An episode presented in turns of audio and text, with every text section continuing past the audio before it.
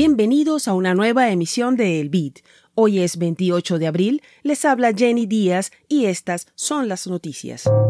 Semana récord para la inscripción de ordinals de Bitcoin. ¿Qué hay detrás?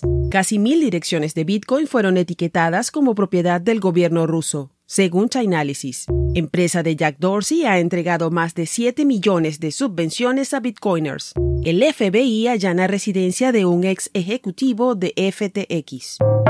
Entre el 21 y el 27 de abril, el registro de ordinals en la blockchain de Bitcoin marcó máximos históricos. El número de inscripciones de los polémicos NFT en la red osciló entre los 99.000 y los casi 200.000 por día. Esta sería la causa principal por la que volvieron la saturación y las altas comisiones a Bitcoin luego de aproximadamente 10 días de agilidad.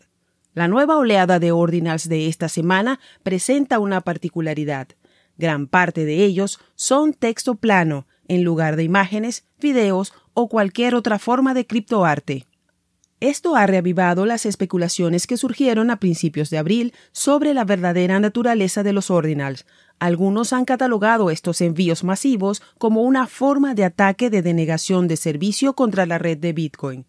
No obstante, hay que resaltar que sería un ataque bastante costoso, ya que el atacante tendría que seguir pagando altas comisiones para sostenerlo. ¿Qué opinas tú? Deja tu comentario. Un informe de Chainalysis reveló que un individuo o grupo usó la función UpReturn para marcar 986 direcciones únicas de Bitcoin en 2022, justo dos semanas antes de iniciar la guerra de Rusia con Ucrania. El atacante alega que se trata de direcciones vinculadas con servicios de inteligencia del gobierno ruso, como la Agencia de Inteligencia Militar Extranjera, el Servicio de Inteligencia Extranjera y el Servicio de Seguridad Federal. El campo UpReturn se utiliza para marcar transacciones de Bitcoin como no válidas. El misterioso atacante usó la capacidad de almacenamiento de texto de esta función para dejar mensajes como usada para hacking, junto con las siglas de las tres agencias rusas. Chainalysis dice poseer buena evidencia de que al menos tres de las casi mil direcciones marcadas, en efecto, pertenecen a alguno de estos servicios. Además, sostiene que esto daría credibilidad al llamado del vigilante UpReturn sobre las direcciones restantes. El remitente habría quemado más de 300 mil dólares en Bitcoin en esta operación para dejar al gobierno ruso sin acceso a estos Bitcoins.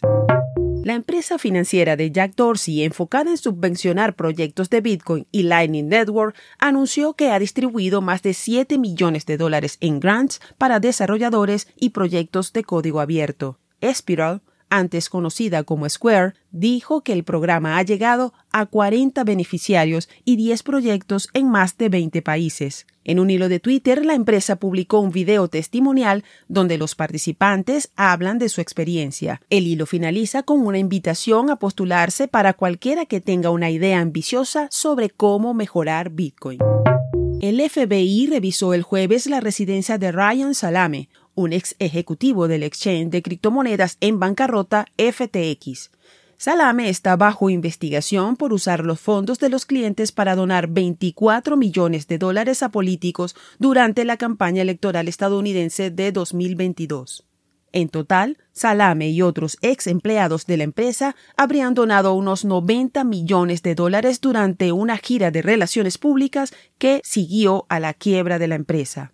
El ejecutivo quien codirigió la operación de Bahamas de FTX, también es sospechoso de presuntamente disponer de los fondos de los clientes para cubrir las pérdidas de Alameda Research, una empresa hermana de FTX. Al cierre de esta emisión, el precio de Bitcoin rondaba los 29.300 dólares, con una variación al alza de 0,2% en las últimas 24 horas. Esto fue el Bit desde la librería de Satoshi con producción de Proyecto Bitcoin.